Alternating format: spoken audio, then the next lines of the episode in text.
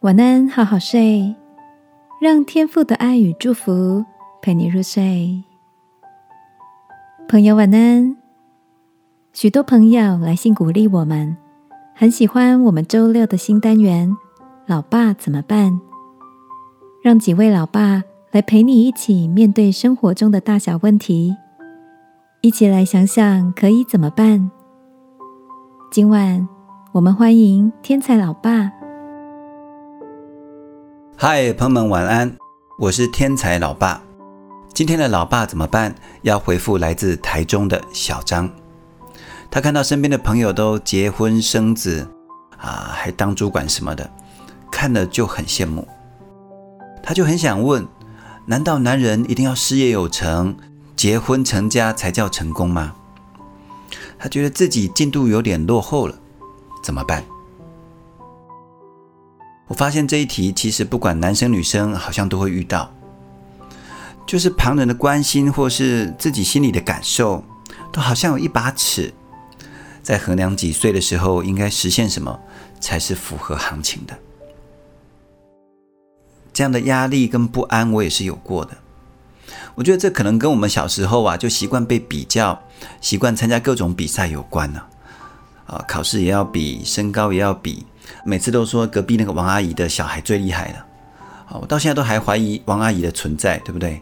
啊，从小就被比到大，长大以后赚多少钱、结婚生小孩，好像也都要比耶，好像我们的人生是一场竞赛一样。就像一场马拉松，你有没有看过一个日本的广告啊？就是一群人在跑跑跑跑跑，哎，突然有一个人醒过来说：“哎，我为什么要一直跟着大家跑呢？这样有什么意思吗？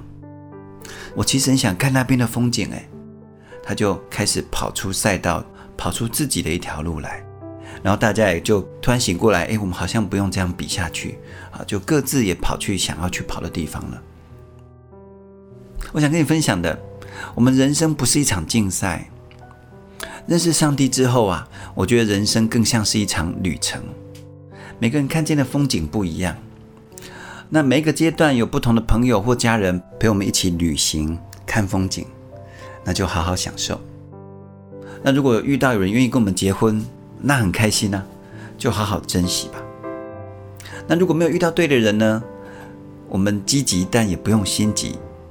因为就算是单身的往前走，也有专属于我们的自由跟风景，不是吗？祝福每位朋友跳出那个无止境的马拉松那个比赛，而是活出那个专属于你的独特精彩。我们来祷告，